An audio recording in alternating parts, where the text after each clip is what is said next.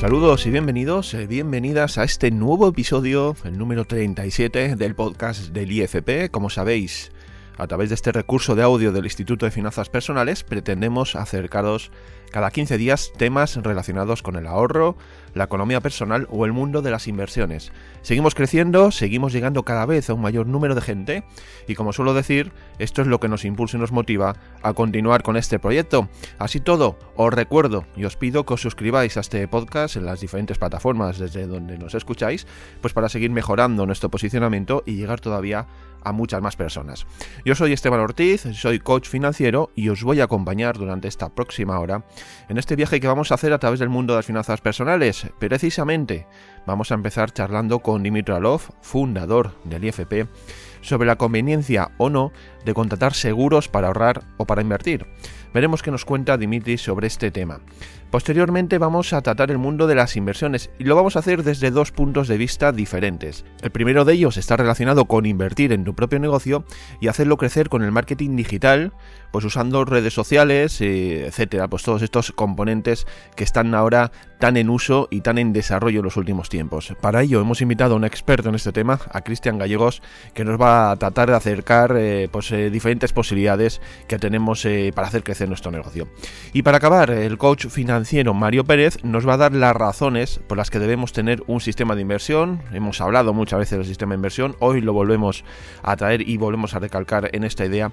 Y lo va a marcar dentro del mundo de las criptomonedas y los efectos que se han producido en los mercados en los últimos meses con importantes bajadas. Vamos a ver qué relación establece entre ese sistema de inversión y esto que se ha denominado Crypto Winter, ¿no? esta bajada de los mercados de las criptomonedas. Como veis, estos son los contenidos que os eh, vamos a acercar en el día de hoy y vamos a empezar a tratarlos en unos instantes.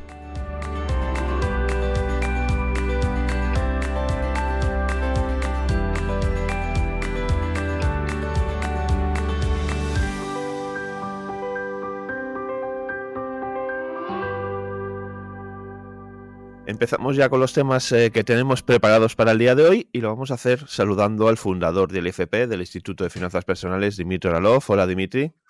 Hola, Esteban. ¿Qué tal? Un placer, como siempre, estar aquí con vosotros. Bueno, el placer también es nuestro y hoy vamos a hablar eh, sobre seguros y ahorro o seguros e inversión, como lo queremos, eh, como lo queramos ver, ¿no? Eh, temas que siempre generan dudas y debate dentro de los alumnos del IFP, por ejemplo, dentro de desde nuestra perspectiva, ya que muchas veces pues, eh, pues aparece esta duda, ¿no? De, si es conveniente contratar seguros para ahorrar o, para invertir y, no, es muy habitual que, haya pues esa divergencia de, qué hacer en este caso, ¿no? Y Dimitri, desde tu experiencia, ¿vale? Es una experiencia personal, es una visión, pues eso, mm, única desde tu punto de vista. ¿Es adecuado contratar seguros mientras estamos ahorrando o, invertimos?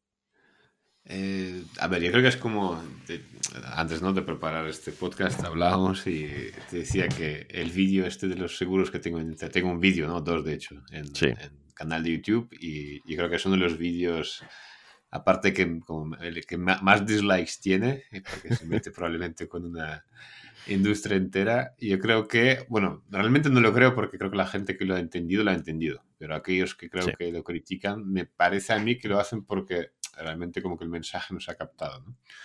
Entonces, yo creo que, a ver, cuando hablamos de seguros, primero hay que separar, y el primer como punto para mí importante es separar lo que son los seguros como un instrumento vamos a llamarlo financiero, que utilizamos para protegernos contra las cosas que pueden pasar en la vida y que no podemos hacer frente a estas situaciones. una persona contrata un seguro de desempleo. ¿Por qué? Pues porque si, digamos, tiene problemas le echan de su trabajo, pues oye, tiene una, mujer, una familia, una mujer, unos hijos que a los que tiene que seguir aportando porque dependen de él y, digamos, prefiere pagar un seguro para estar tranquilo y trabajar tranquilo, ¿no? Compramos un seguro contra incendios, compramos un seguro, bueno, contra mil cosas, ¿no? Que, digamos, los seguros como tal, yo creo que es una herramienta fabulosa que se ha inventado, es una de estas cosas que la humanidad ha sabido, digamos, ha aprendido a gestionar riesgos, ¿no? Porque al final es como que gracias al hecho de que existen las compañías de seguros,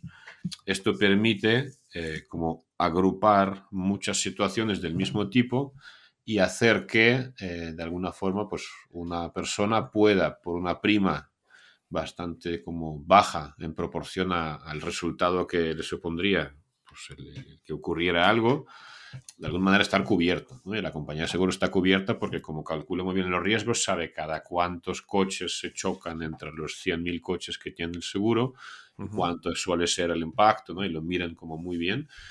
Esa parte es como matemática aplicada ¿no? en, en algo útil en la vida. Con lo cual, o sea, como, creo que los seguros como tal son, un instrumento fabuloso y, repito, si es cierto que hay, hay seguros pues, necesarios, innecesarios, hay seguros ahí que nos meten con calzador donde no toca, pero digamos, para mí, digamos, repito, seguros es un tema ¿no? Eh, que está muy bien cuando están muy bien. Y luego otro tema es cuando los seguros de alguna manera se mezclan con otras cosas que no tienen nada que ver con, con un seguro, ¿no? Por ejemplo, este vídeo famoso, ¿no? De no, no...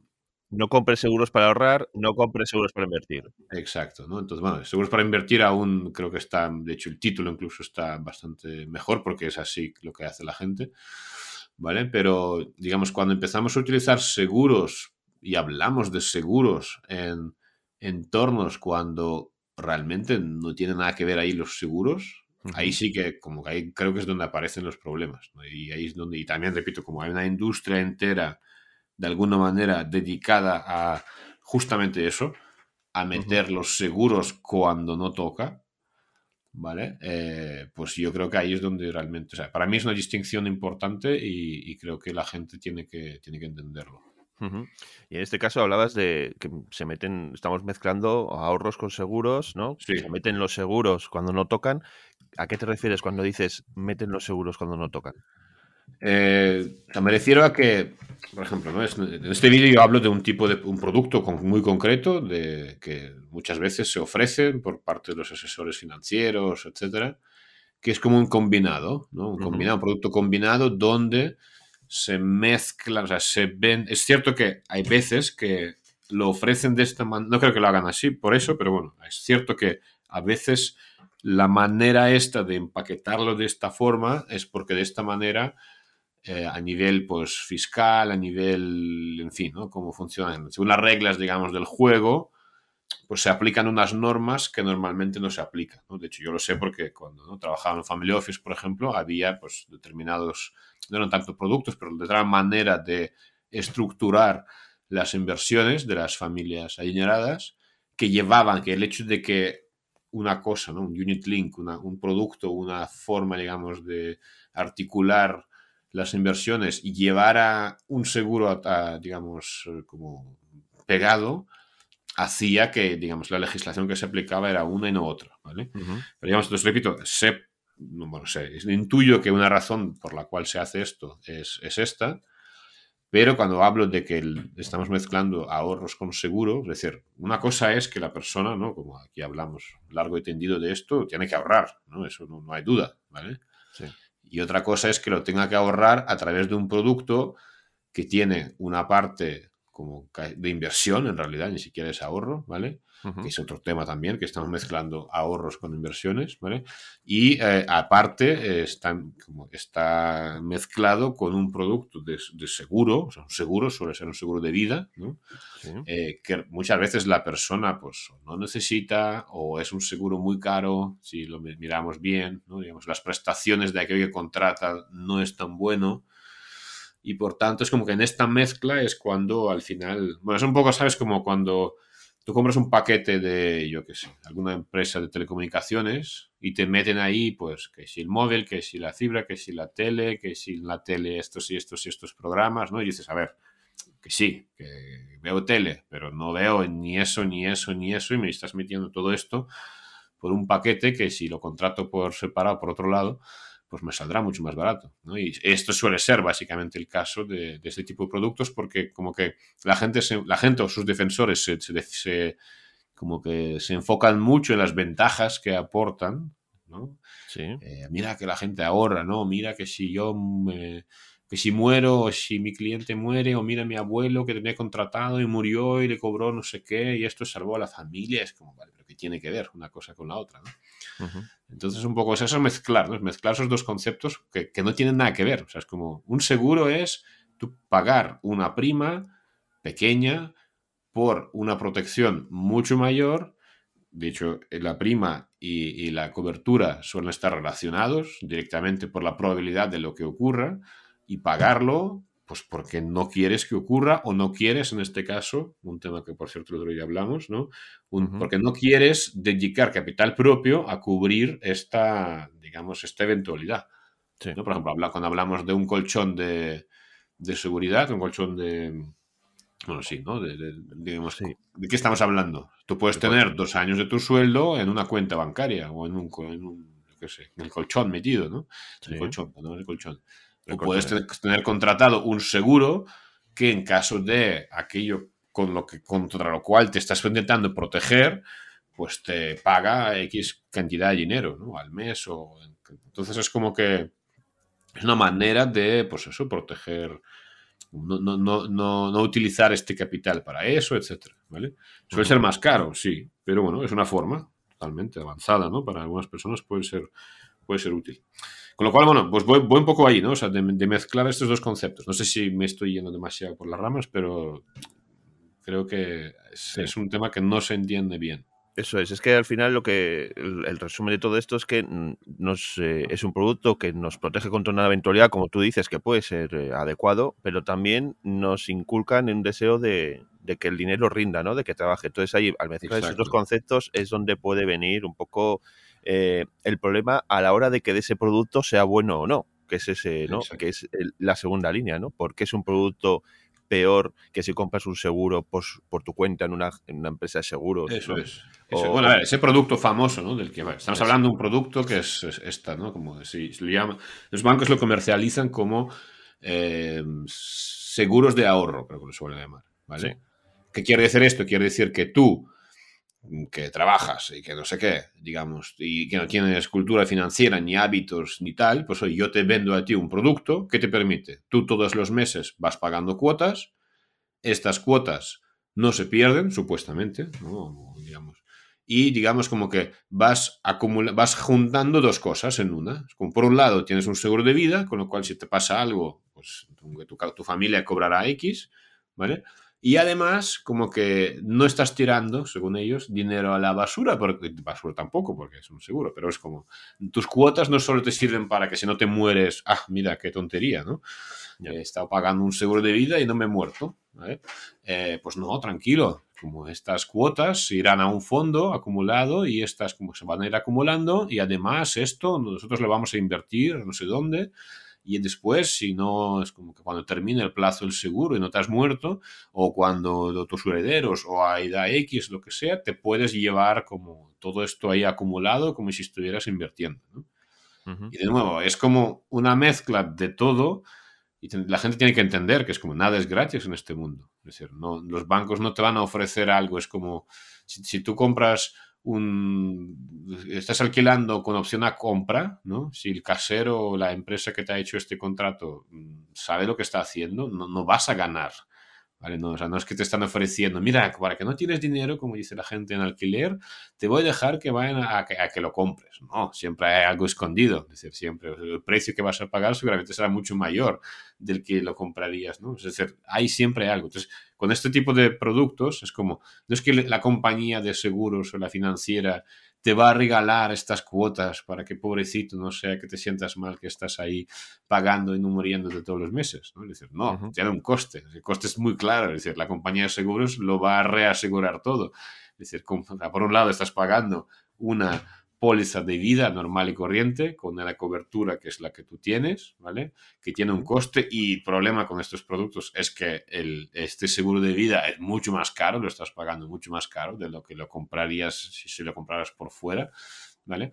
Y además después este dinero que, que este producto que además tiene unas comisiones brutales y los comerciales lo saben perfectamente, por eso los venden.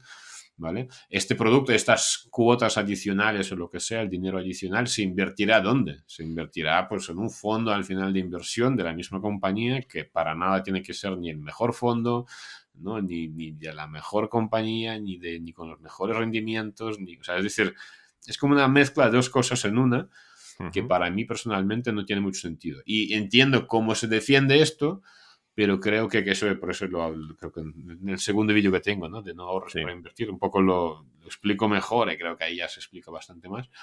Pero al final, si miras a lo que exactamente cuál es el problema, yo creo que está bastante claro. Bueno, hablabas ahora del otro vídeo, que es el de no compres seguros para invertir. Están relacionados, sí que es verdad que, que quedan mucho más, eh, quizás las dudas, que como tú decías, de esos dislikes y esas eh, pues, eh, controversia un poco que la gente más metida en el sector bancario de los seguros pudieran ir en contra tuyo o en contra de lo que estaba diciendo en ese vídeo. pero bueno, en el, como decía, en el otro, en el de no compres seguros para invertir, ahí eh, empiezas diciendo que normalmente se nos vende como unos productos seguros. O sea, no es que sean seguros, sino que son seguros porque hay cierta seguridad en la rentabilidad que nos dan. Eh, ¿Eso realmente es así o es como todo? Hay productos buenos, hay productos malos, hay productos regulares y hay productos luego de los bancos que es un poco lo que queda ahí, ¿no? Vale, mira, ahí es que que darse una clave en el sentido de que vuelvo al mismo concepto. Hmm. No hay nada gratis.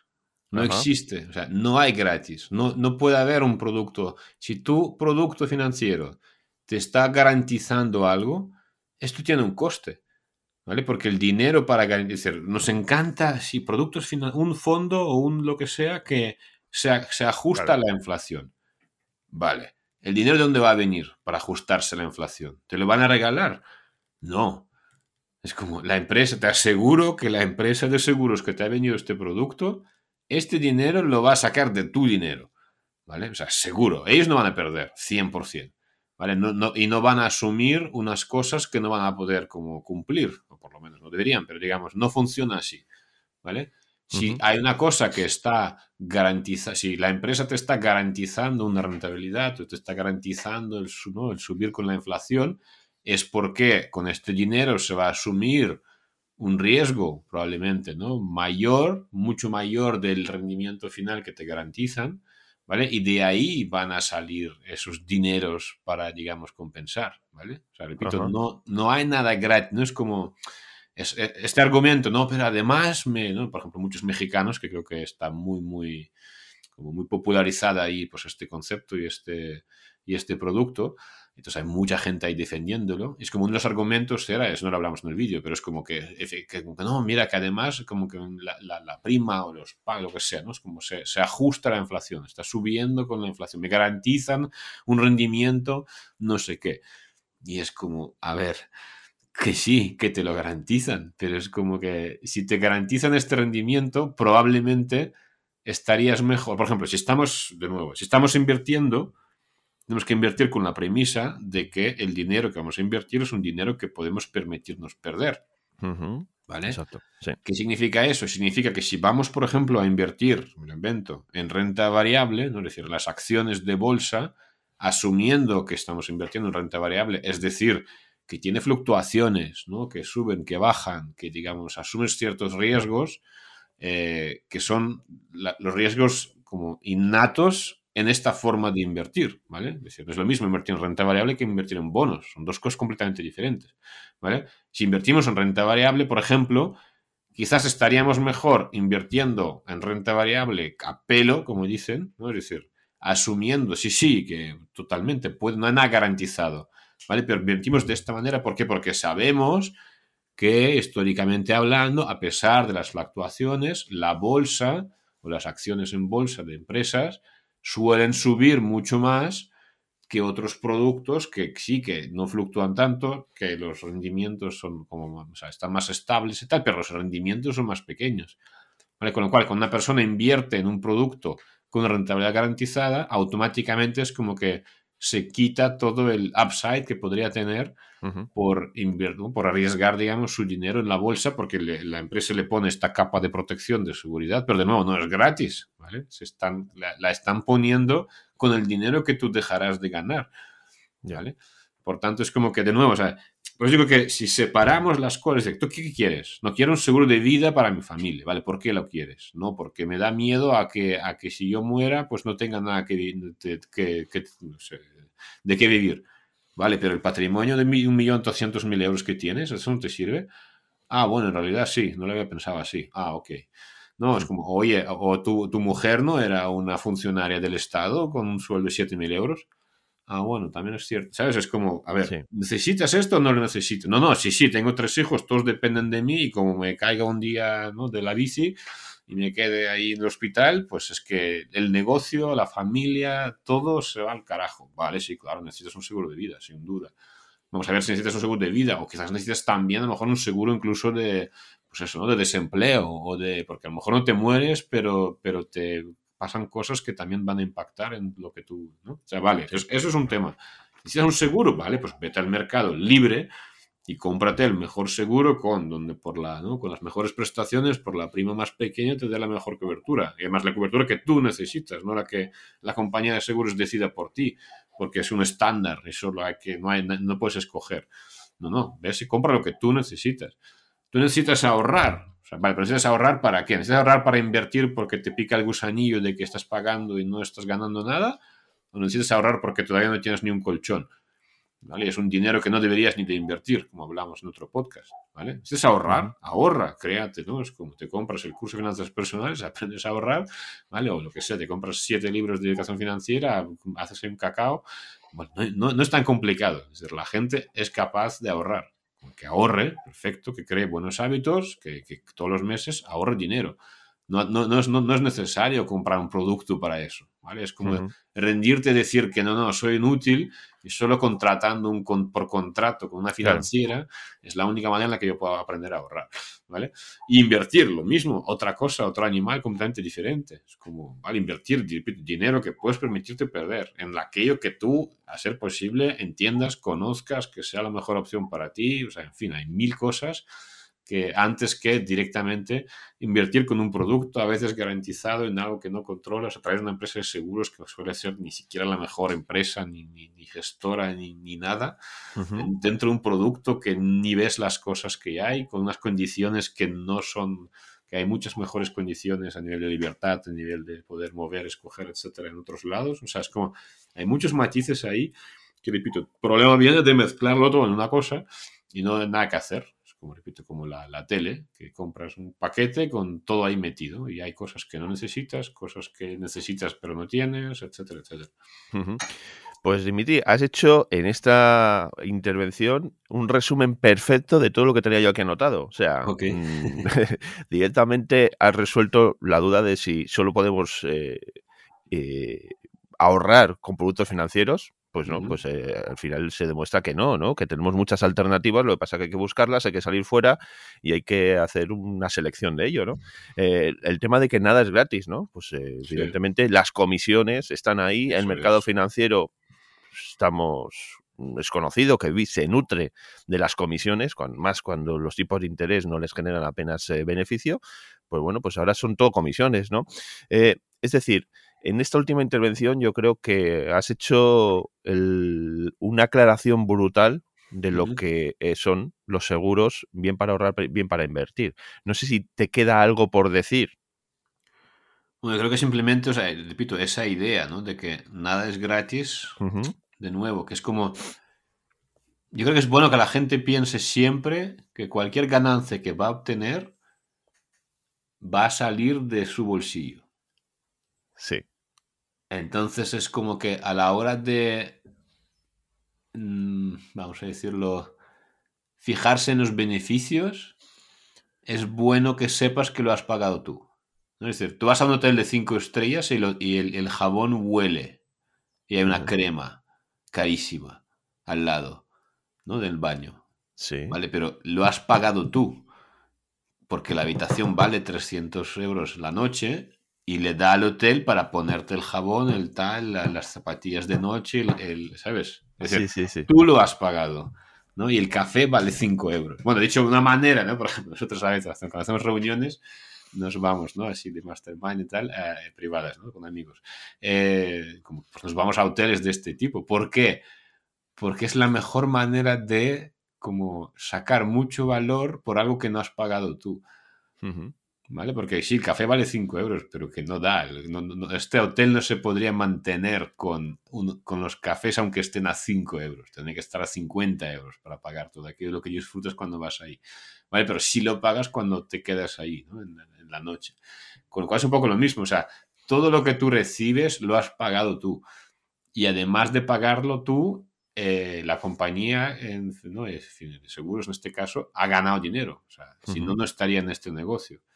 Con lo cual, como que cuando tú piensas en todas las bondades de algo, de nuevo, lo has pagado tú.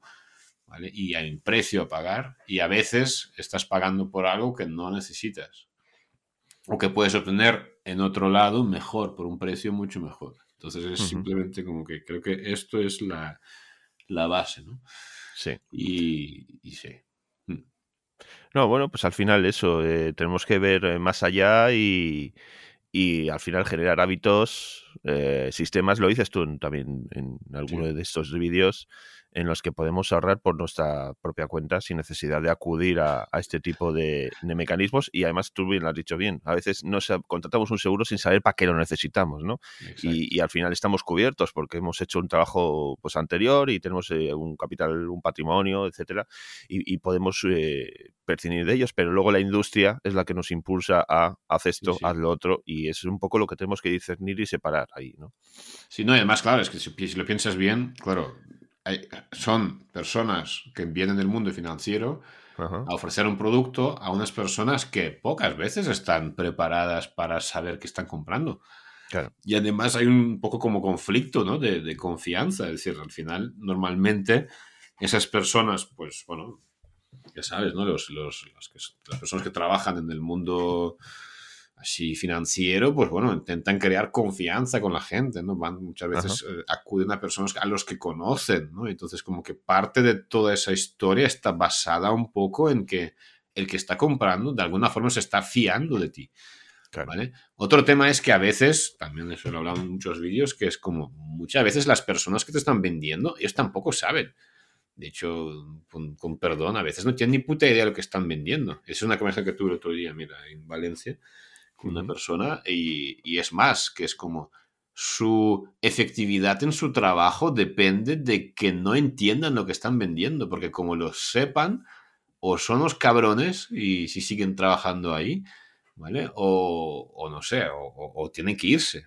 Muchas veces pasa, ¿no? Con coaching financiero, gente que trabaja en la banca o en estas industrias y, es que tiene que irse porque no es, no es combinable los valores con, con lo que están haciendo. ¿Vale? Pero bueno, volviendo atrás, es porque es otro melón que podemos abrir otro día, ¿no? Pero digamos que es como la gente, es como.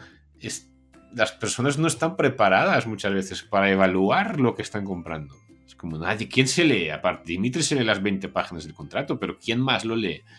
No es decir, nadie. O sea, tú te fías. Oye, al final no tienes tiempo para. Oye, como yo qué sé cómo funciona eso. ¿Qué, qué? Yo quiero que. Mira, tengo un. ¿Qué tienes? Esto, vale. Ah, mira, ah, o sea, que pago primas. Ah, y encima hay seguro de vida. Ah, qué bien. Y eso se acumula. Ah, y hay encima unos rendimientos garantizados. Fabuloso. Es como, venga, pues vamos. O sea, no, no, no. Y ya está, estás contento. Oye, mira, soy crack, estoy ahorrando. Estoy. ¿no? Es como con lo cual es, normal que la gente no sepa cómo funciona. Pero, pero claro, ahí está un poco el problema. Que no sabemos el muro de cosas que estamos comprando.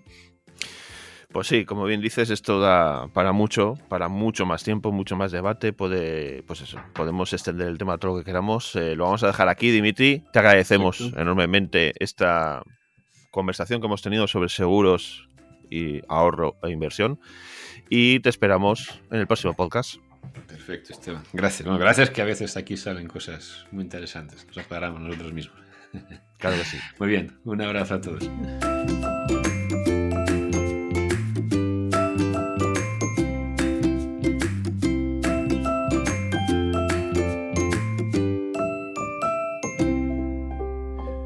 Abrimos el bloque de inversiones y en este primer tema vamos a focalizarlo en nuestro propio negocio. Entre las muchas formas que tenemos de invertir está el de hacerlo en un negocio propio, en el desarrollo de una actividad que nos gusta y de la que queremos hacer nuestra principal fuente de ingresos.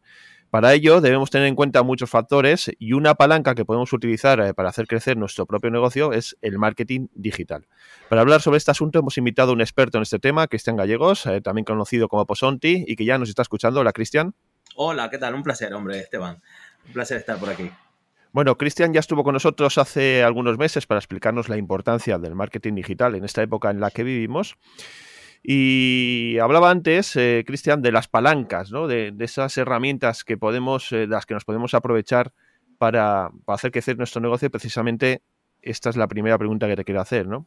¿Qué recursos, cuáles son esos principales recursos que podemos utilizar para hacer crecer nuestro negocio dentro de lo que es el marketing digital?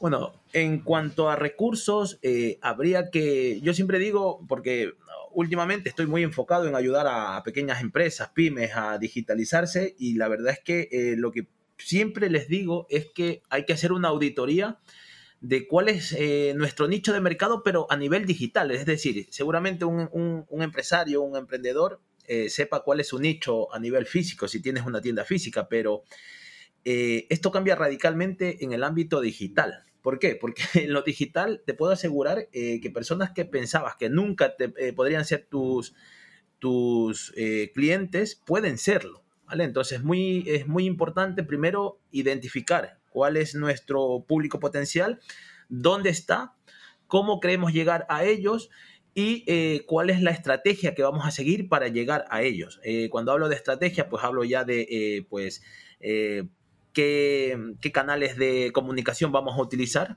¿okay? y cómo los vamos a utilizar estos diferentes canales de comunicación. Eso es muy importante, Esteban. Sí, precisamente eso, los canales de comunicación, ¿no? Estamos en, la era de la comunicación, en la que todo es digital, todo va muy rápido, todo crece exponencialmente. Y precisamente hablando de canales de comunicación, ¿cuáles son ahora mismo los canales de comunicación que puede utilizar un emprendedor para, seguir, eh, para hacer crecer precisamente pues ese negocio, ¿no? Que tanto le ha costado levantar. Mm, mira, Esteban, yo aquí tengo algo bien claro. Justamente ayer leía una noticia, ¿vale? Que si la, puede, la puedes buscar en Google, de que Facebook, em, Facebook ha dicho que, bueno, el, Meta, no Facebook, sino Meta eh, ha comunicado de que puede irse de Europa, puede cerrar Facebook, Instagram y todas sus plataformas porque, bueno, pues porque no le dejan enviar los datos a los Estados Unidos. Ahora bien, eh, Facebook e Instagram son dos canales muy potentes para dar a conocer un negocio, ¿ok? Pero aquí eh, partimos de lo mismo, que si solamente apostamos eh, por estos canales donde todo el mundo está, donde todo, todo el mundo apuesta por ellos, es un error muy grave. Yo los canales de, de comunicación y los canales que recomiendo trabajar, sí o sí, son el primer canal, el principal es el posicionamiento en buscadores, es decir, el SEO. Este es un canal eh, que va a ser evergreen, es decir, que te, va, que te va a durar hoy, mañana y siempre. Es un canal que cuesta muchísimo trabajarlo, ¿vale? no es un canal fácil ni sencillo de, eh, no es un canal fácil ni sencillo de trabajar. Y luego está, em, eh, a partir de aquí, Luego está el otro canal que también recomiendo, que es el de, eh, el, de los vídeos, ¿vale? En este caso YouTube es un canal muy potente, sigue la gente buscando información en YouTube para poder, eh, para poder eh, comprar cosas, ¿ok? hay, mucha, hay mucha gente que antes de comprar un producto se informa primero en Google, luego va a YouTube estos son canales como más evergreen, que cuestan mucho hacerse un hueco allí. Y luego están los canales ya, eh, los canales de redes sociales, que pueden ser, ahora mismo está arrasando TikTok, ¿ok? TikTok, está, o sea, ahora mismo es el, rey del mambo en cuanto a publicidad. Luego está eh, también eh, Instagram, Facebook, está también, em, no hay que olvidar también a Pinterest, ¿vale? Que es un canal de comunicación muy potente. Google también.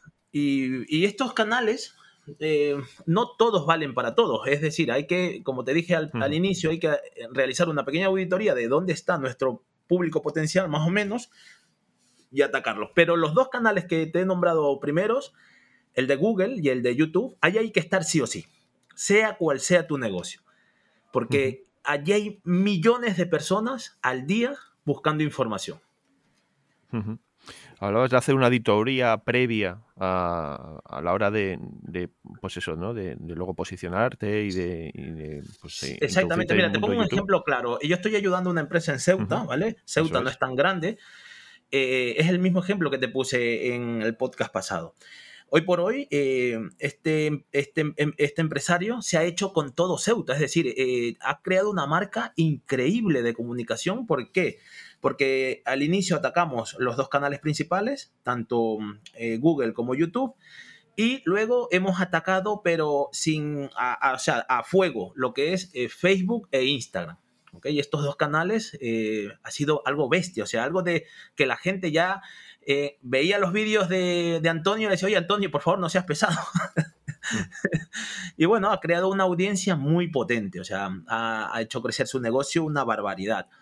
Y también ahora vamos, eh, ahora estoy enseñándole a una, a una persona que ha puesto en plantilla para empezar a crear de forma proactiva campañas tanto en TikTok como eh, abrir el e-commerce a un poquito más, a otras, a, toda la península, ¿ok? Porque lo tiene un poquito complicado al, estar en Ceuta, pues lo tiene un poquito complicado. Pero bueno, estos son los canales, eh, Esteban, para no desviarnos un poquito del... Sí. Hablabas ahora de TikTok, de pues esta red ahora que está muy de moda, sobre todo entre la gente más joven. ¿Cuál es el éxito de TikTok y por qué debemos estar ahí metidos? Eh, ¿Conviene invertir dinero en publicidad para darnos a conocer a través de TikTok?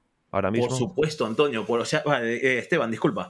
Por supuesto, o sea, mira, em, he hecho algunas pruebas, algunos pinitos, o sea, como le digo yo, y, es brutal, o sea, es brutal. Es como cuando empezó Facebook e Instagram a pues, abrir su, su business manager para hacer publicidad pues todo era muy sencillo, era muy color de rosas, era algo que no te lo creías. Pues TikTok está en ese punto ahora mismo, que tú inviertes un poco en publicidad y tienes una ingente cantidad viendo tus vídeos, eh, eh, comprando tus productos. Eh, entonces hay que estar ahora sí o sí, porque más adelante, como pasa con todas las redes sociales, pues esto se irá poniendo más complejo, se irá saturando el canal, ¿vale? Porque ahora mismo, ten en cuenta que este canal somos muy pocos los que estamos apostando por estar allí. O sea, muy pocos, habrán miles de personas, pero en comparación a Facebook e Instagram, que lo conoce todo el mundo, eh, este canal de TikTok cada día se van sumando más y más y más, y cuanto más, eh, más empresarios, o sea, más gente eh, creando publicidad, pues seguramente se pondrá más caro.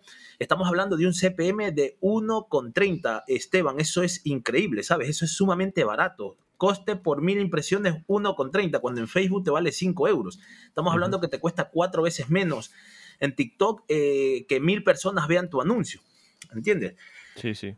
Y, o sea, es brutal, es brutal. Acaba de subir un compañero a un grupo, que no sé si lo habrás visto, que ha subido un, eh, producto, pero en orgánico, y tiene 40.000 reproducciones del producto. O sea, es algo, algo bestia.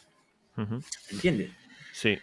Entonces, son canales que yo, yo aconsejo invertir eh, con conocimiento, sobre todo sabiendo cómo realizar esas inversiones, es decir, en eh, no hay que salir a matacaballo a vender, eh, primero hay que crear un poquito de, feeling con la gente, o sea, que, es decir, que nos vayan conociendo, el, típico embudo, ¿no? Vamos, nos van conociendo, vamos lanzando comunicaciones. También aquí ya es, aquí nos vamos a otro ámbito, Esteban, que es el tema de cómo hacer la publicidad, ¿entiendes? Una cosa es dónde hacer la publicidad y otra cosa muy, muy diferente es cómo hacerla. Esa es la pregunta siguiente que te quería hacer precisamente, ¿no? Estás hablando de, que hay que invertir esa publicidad, ese dinero que queremos invertir en publicidad para darnos a conocer con conocimiento. ¿Y cómo lo podemos hacer eso? Desde pues, tu eh experiencia y, bueno, ya que se está experimentando con diferentes vías de, del marketing digital, ¿cómo lo pues, debemos hacer? ¿En qué nos debemos centrar y focalizar? Aquí es que eh, el cómo hacerlo, eh, cada cada empresa de marketing, o sea, cada agencia de marketing, cada emprendedor y cada persona que hace las publicidades, o sea, las campañas, eh, normalmente pues tiene su propio librillo, ¿no? Como yo le digo, pero eh, yo te voy a ser totalmente sincero y esto es, o sea, lo que yo opino, ¿no? No tiene por qué ser una, eh, algo general ni por qué ser lo que funcione, sino que a mi punto de vista, lo que mejor funciona es lo, es lo natural. Es decir, lo más orgánico, lo más natural posible.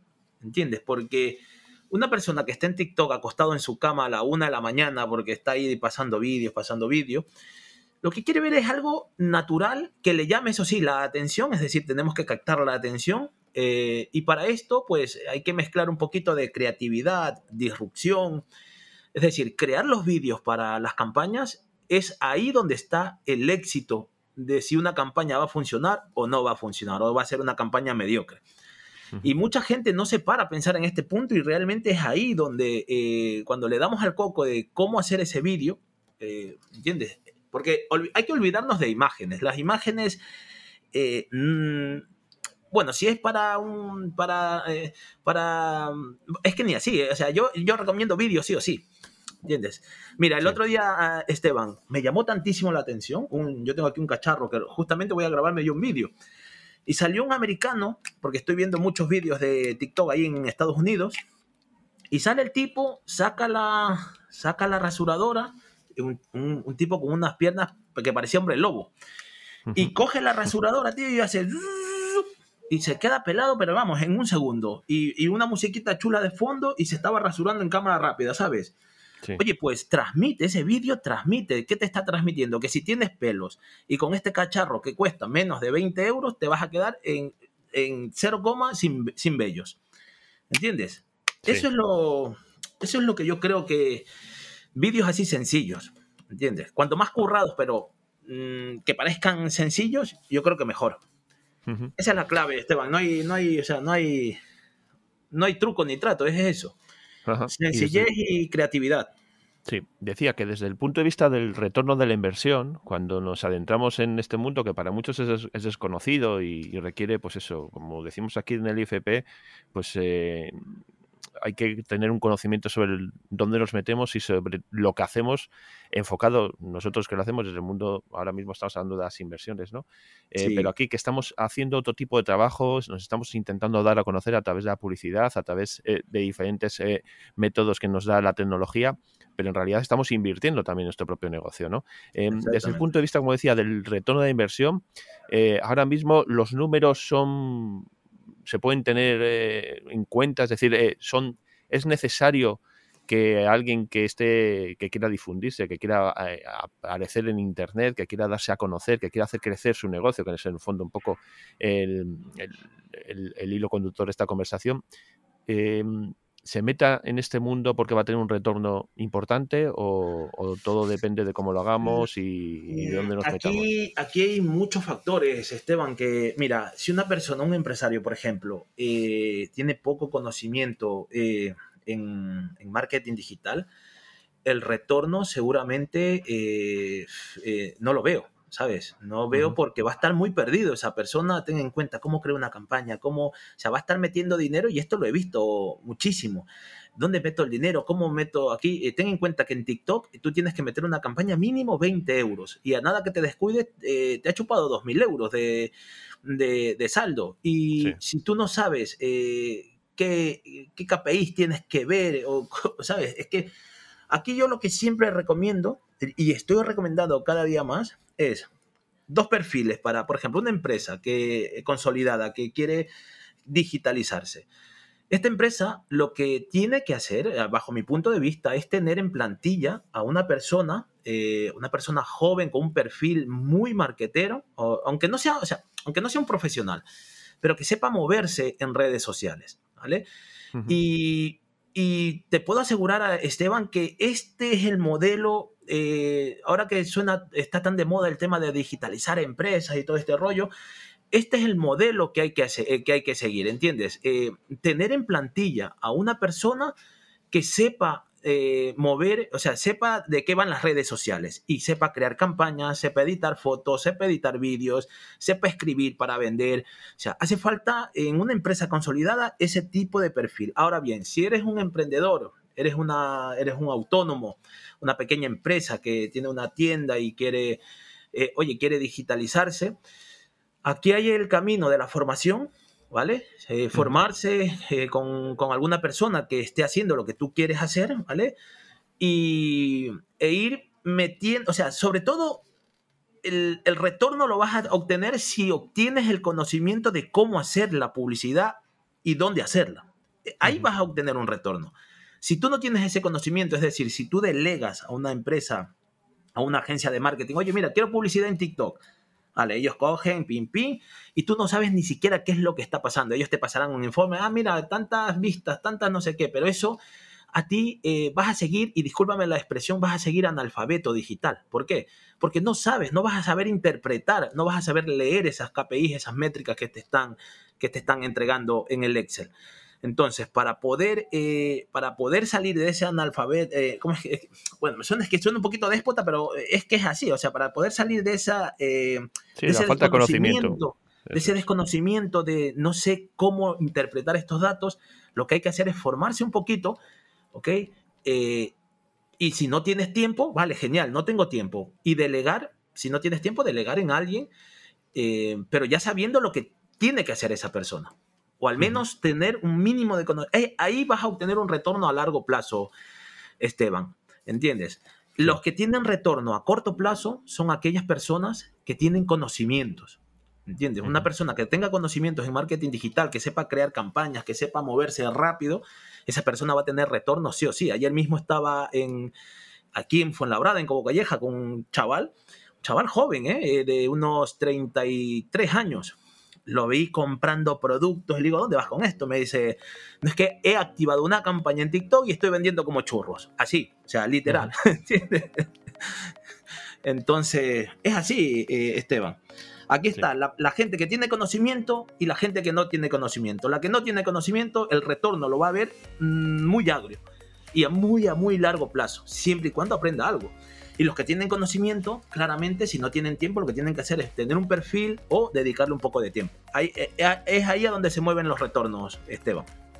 Bueno, pues aquí os hemos querido traer una forma de invertir en nuestro propio negocio, por lo menos para darla a conocer. Es una inversión que, como dice Cristian, debemos hacerla con cierto conocimiento, porque si no, pues no tendremos esos resultados eh, que esperamos.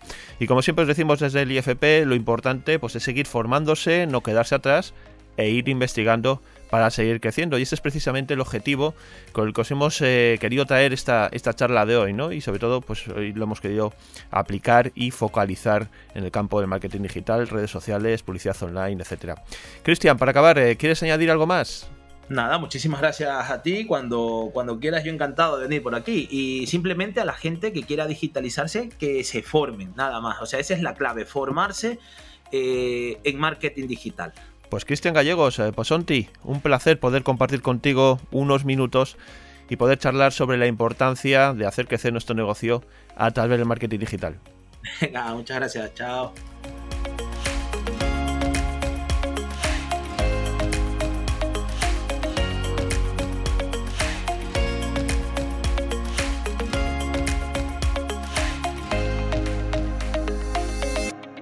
Continuamos con nuestro programa y vamos a hablar ahora de inversiones y lo vamos a centrar en el mundo cripto. Vamos a poner el ejemplo del mundo cripto y vamos a referenciarlo pues a lo que está sucediendo un poco en, los mercados de las diferentes criptomonedas, ¿no? En el que estamos asistiendo a una bajada bastante importante. Si echamos la mirada atrás, la vista, por ejemplo, al mes de diciembre, incluso a noviembre, podemos ver que, los mercados en, en el tema de las criptomonedas están bajando pues prácticamente un 50%. Y precisamente ese es un tema que, vamos a utilizar para hablar de lo que son los sistemas de inversión.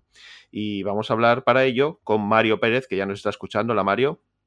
Hola Esteban, gracias por la invitación al podcast una vez más. Bueno, Mario, como muy bien dice, ya ha colaborado, ya ha estado con nosotros en podcast en episodios anteriores. Y hoy, como decía en la introducción, pues bueno, vamos a hablar un poco del sistema de inversión aplicado un poco también a lo que está sucediendo en el mercado de las criptomonedas. Y esto, el sistema de inversión, es algo, Mario, que no, que es que si somos inversores debemos tener sí o sí, y para tener muy claro lo que estamos haciendo, ¿no? Correcto, Esteban. Y ya que lo mencionas, eh, el tema es muy oportuno. De hecho, muchos de, de mis alumnos o de mis clientes como coach financiero me han llamado y me han preguntado, Mario, ¿qué hacemos? Las criptomonedas eh, han caído una barbaridad, un 50%. Eh, si vemos en las noticias hace poco, se habla de un que llegó el, llegó el invierno de las criptomonedas o el crypto winter, como, como, como, lo han llamado, por ejemplo, en los Estados Unidos, cadenas como la CNBC, eh, y, y, hay miedo en, los inversores y es normal. Pero al mismo tiempo, aunque estamos viendo que esta caída es récord, si, si, si, vemos que, como tú hablas, en noviembre y diciembre estaban tan altos y que caigan un 50% las criptomonedas, pues, pues prende las alarmas. Sin embargo, eh, como tú bien lo has dicho, el tema de hoy es enfocarnos en, en que los inversores que invierten no siguiendo a otras personas, sino son, son personas que realmente están interesados en, invertir eh, con, con criterio, con estrategia y sobre todo con un sistema yo estoy seguro que esos inversores no están preocupados por una caída como esta. ¿Por qué? Porque cuando los mercados están en rojo, pues llámese el, mercado de la bolsa de valores o llámese el mercado de las criptomonedas, la persona, eh, el inversor que tiene en su portafolio criptomonedas ya ha pensado que esto iba a suceder, porque siempre van a haber correcciones en los mercados o caídas que pueden ser tan, tan abruptas o tan grandes como esta, o, más pequeñas, pero en el mercado cripto sobre todo hemos visto desde, desde que, nacieron las criptomonedas, y echamos bueno, unos 10 años para atrás más o menos, eh, siempre ha habido correcciones grandes, ¿no? Ahora, ¿esto es una corrección? Bueno, todavía el tiempo lo dirá, pero lo que sí es importante es que la gente siga su sistema de inversión. Es decir, si tú has incluido criptomonedas en tu portafolio y espero que, bueno, dependiendo por supuesto del volumen de tu portafolio, siempre quizás es bueno mantener las criptomonedas en, un porcentaje pequeño, ¿no? Y eso va a depender de cada persona, pero en mi recomendación, aunque aquí no estamos para dar tampoco recomendaciones de inversión, pero en mi opinión, y, lo aclaro, es, eh, es importante eh, ser conservadores, pues, ya que es una inversión muy especulativa o 100% especulativa cuando hablamos del mundo cripto.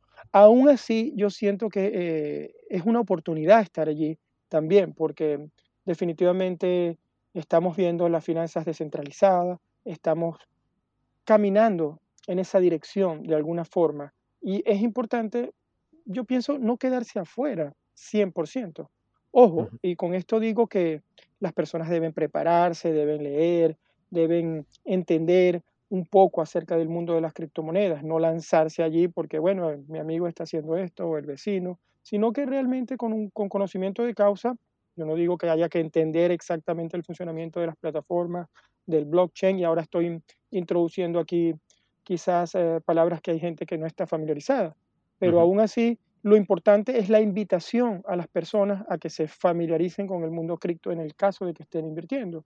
Y volviendo al, punto, bueno, lo más importante es que, que no inviertan sin un sistema de inversión. Bueno, tú lo has estado diciendo, ¿no? Eh, en el fondo, lo importante es estar preparado y estar preparado supone tener conocimiento. Y cuando ya tenemos conocimiento y preparación sobre este mundo, este campo en el que nos queremos meter, en, el mundo de las inversiones, llámese criptomonedas, llámese acciones, llámese empresas, cualquier eh, situación de inversión debemos saber muy bien lo que debemos, eh, lo que vamos a hacer, ¿no? Y cómo lo vamos a hacer. Y es ahí donde entra el sistema de inversión, que ya lo hemos hablado muchas veces dentro de este podcast, pero que insistimos porque es algo muy importante. Y como tú también decías, Mario, eh, no podemos fiarnos de lo que nos, de dónde invierte nuestro amigo o de dónde invierte nuestro vecino, sino que debemos ser nosotros los que hagamos ese trabajo previo y, como decía, estar preparados. Eh, volviendo al sistema de inversión, como muy bien has dicho, estamos en un mercado nuevo, en este de las criptomonedas, un mercado relativamente, pues eso, novedoso, en el que hay personas que ya llevan tiempo trabajando con ello, pero em, está saliendo más a la luz quizás en, este, en estos últimos años como una inversión, eh, pues eso, más, eh, tú me has dicho que es más especulativa. Recordemos que hay miles de monedas, de criptomonedas, cada una Mm, utiliza, está basada básicamente en tecnologías seguras, en tecnologías eh, pues, eh, blockchain, en las que los contratos inteligentes y demás. Esto es un mundo en el que yo invito a nuestros oyentes a que se informen porque es, es eh, apasionante y extenso a la vez. Pero volviendo a la conversación, no me quiero ir eh, más allá, Mario. Em, cuando los mercados bajan, si tenemos un sistema de inversión y estamos preparados, ¿qué debemos hacer?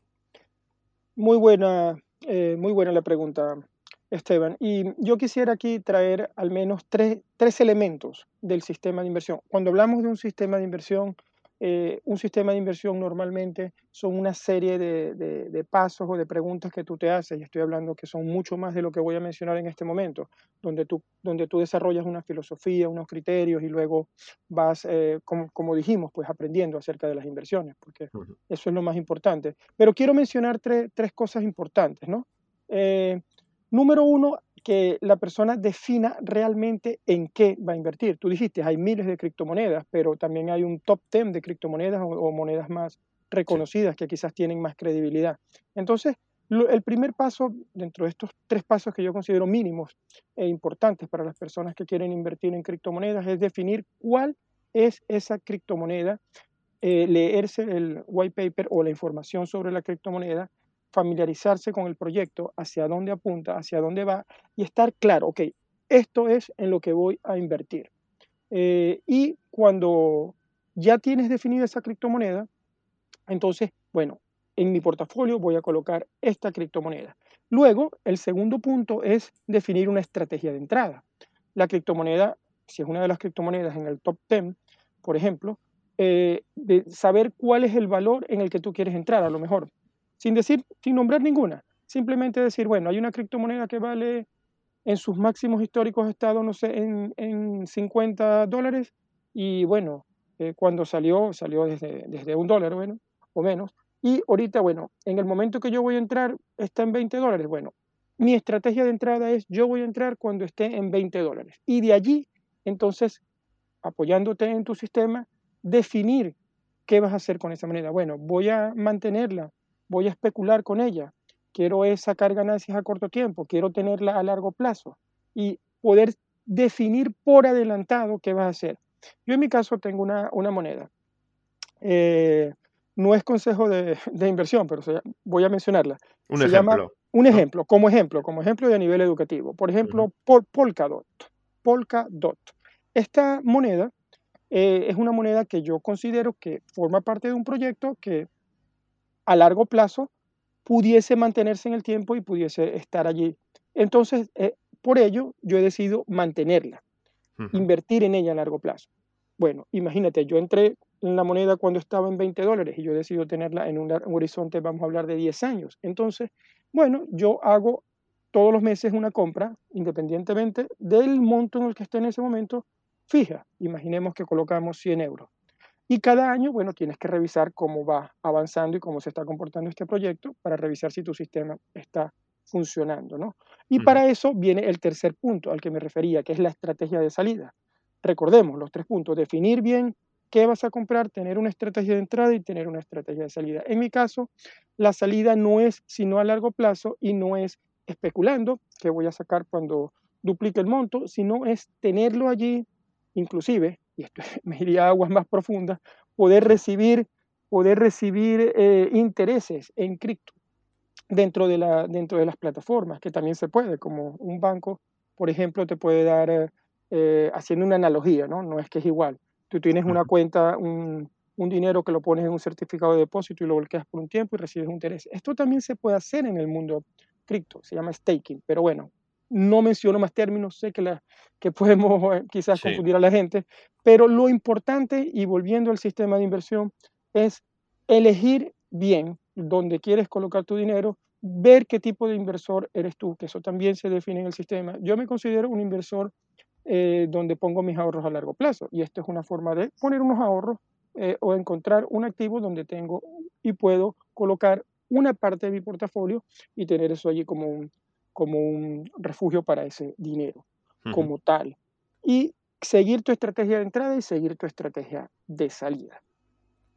Bueno, pues ahí tenéis un ejemplo de cómo podéis eh, ir preparándolos para lo que es eh, una inversión creando un sistema. Mm, el sistema de inversión tiene mucho, luego, más aspectos que, que deberíamos eh, predecir o, tener o estar preparados al menos para ellos, pero los puntos básicos de todo sistema son estos tres puntos que ha dicho Mario, que son claros y, concisos. Eh, sin duda, eh, una explicación, Mario, muy, muy buena y muy directa.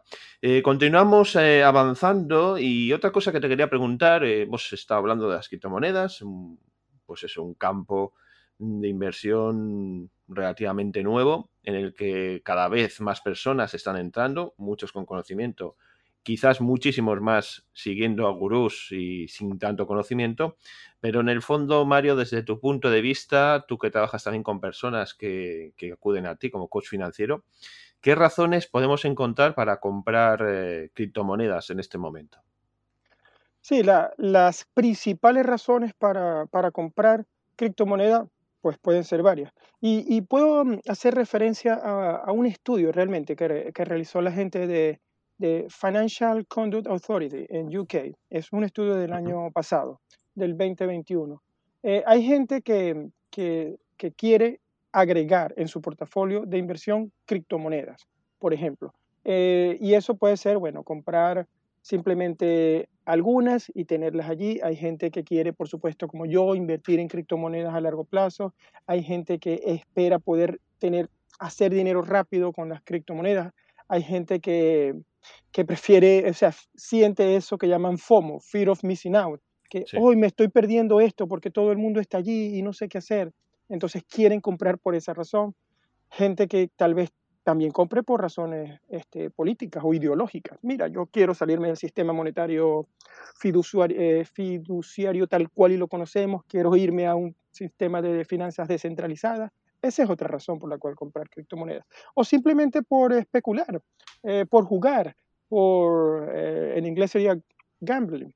Entonces, independientemente de las razones por las cuales la gente criptomoneda, yo pienso que lo más importante es que la gente no se debe lanzar a este mundo desinformado o siguiendo gurús. Deberían informarse de lo mínimo, del, marco en el que están, se encuentran, de las tecnologías y, sobre todo, volviendo al punto, y con un sistema de inversión.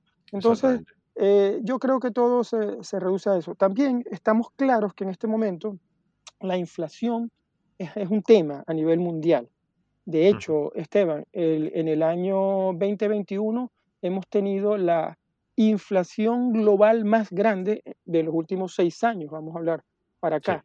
Y, está, y el pronóstico eh, que hay para, para, la, para, lo, para el futuro es que la inflación se mantenga. No, no sé si seguirá subiendo a nivel global, nadie lo sabe, no tenemos una bola de cristal, pero por lo menos la tendencia o las estadísticas eh, eh, es posible que se mantenga. Y te estoy hablando que a nivel global, en el año 2021 estamos hablando de un 4.35%, y este dato lo saco de una página que se llama Estatista, eh, por si acaso la gente quiere revisar como tal. Y, y, sí, lo más importante es que así como las criptomonedas forman parte de, de un portafolio para invertir, es un activo que se puede considerar eh, donde poner un refugio de valor, como hay muchos otros activos financieros. En este caso, bueno, sabemos el mercado de valores, los fondos, los ETFs, pero bueno, no me quiero extender más por allí. Bueno, pues eh, son motivos eh, más que atractivos para introducirse en este mundo, pero insistimos, aquí la idea es eh, hacer pensar a nuestros oyentes que sean conscientes también de, de, todo lo que hay ahí fuera, pero claro, tenemos que ir con los deberes hechos y con la lección aprendida, porque si no, eh, todo ese dinero que queremos invertir o que lo invertimos directamente sin saber dónde lo hacemos, pues lo vamos a terminar perdiendo y va a ser, eh, va a tener consecuencias bastante importantes eh, para, nuestra economía. hablabas de la inflación y de los precios, y efectivamente en el, hacías referencia al, a estatista, ¿no? A una, pues esa, una comparativa que han hecho diferentes años sí que es verdad que el año 21 eh, pues es la más alta de, si miramos años atrás, eh, pues eh, no encontraríamos nada parecido. Y lo cierto es que los precios, lo hablado hasta ahora, ¿no? parece que se van a mantener, pero cuando esto pasa, pasan todos los, habitualmente, los precios suben, pero no, no vuelven a bajar, no vuelven a recuperar el, sitio que tenían antes, ¿no? Así es, Etero. Eso es correcto. y, hay que prepararse, porque yo pienso que cuando a nivel mundial, bueno, vemos las grandes economías, una inflación en Estados Unidos que supera el 7%, en España, si no me equivoco, ya está por el 6 o el 5, me corriges, Esteban. sí, por el cerca del 6, yo creo, 6 y algo, sí. Sí, sí, por allí. Y, de verdad que, mm, que eh, hay que estar atentos y, sobre todo ser conscientes de, de, nuestro, de nuestros gastos, ¿no? Porque enfocarnos en producir, que es lo más importante, pero al mismo tiempo también cuidarnos también eh, de, no, de no gastar más de lo que deberíamos, sobre todo en tiempos inflacionarios. Quizás si la inflación, el pronóstico es que siga subiendo, bueno, o ya a lo mejor vamos un poco tarde, pero si necesitamos bienes que realmente son importantes comprarlos, bueno, es mejor hacerlo lo antes posible. Pero de resto es mejor proteger el dinero. Bueno, Mario, pues eh, te agradecemos enormemente esta revisión, esta review que hemos hecho del, del Quito Winter, lo que se ha llamado esta bajada de los mercados en el mundo de las criptomonedas. Eh, lo hemos aplicado al sistema de inversión. Eh, has mostrado, ejemplarizado a través de, de un caso tuyo, un caso personal, cómo elaboras tu sistema, cómo sigues tu sistema y creo que nuestros oyentes eh, han podido tomar buena nota y pues eso, aprender de cómo se debe gestionar y mantener un sistema de inversión. Te agradecemos enormemente tu, presencia. Vamos a dejar aquí en la descripción de, este episodio tus eh, canales de comunicación, tu canal de YouTube, en el que Mario recomendamos a estos oyentes que acudan a él porque Mario cada jueves eh, nos presenta un vídeo muy interesante, precisamente uno de los últimos ha sido sobre este tema. Mario, lo dicho, un saludo muy fuerte y muchas gracias por estar con nosotros. Gracias a ti Esteban y un placer estar aquí en el podcast de IFP. Hasta la próxima.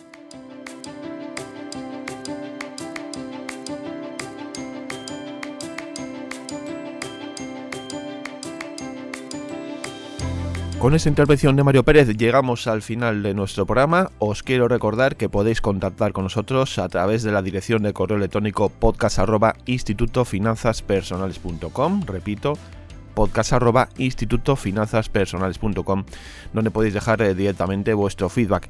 También tenéis a vuestra disposición en la descripción de este episodio otros recursos eh, relacionados con los temas tratados en el día de hoy, así como las vías de comunicación de los invitados que han ido apareciendo también en este episodio. Dicho todo esto, pues toca ya despedir este programa y nos vamos a citar para el siguiente episodio. Así que recibid un saludo muy fuerte y nos escuchamos pronto.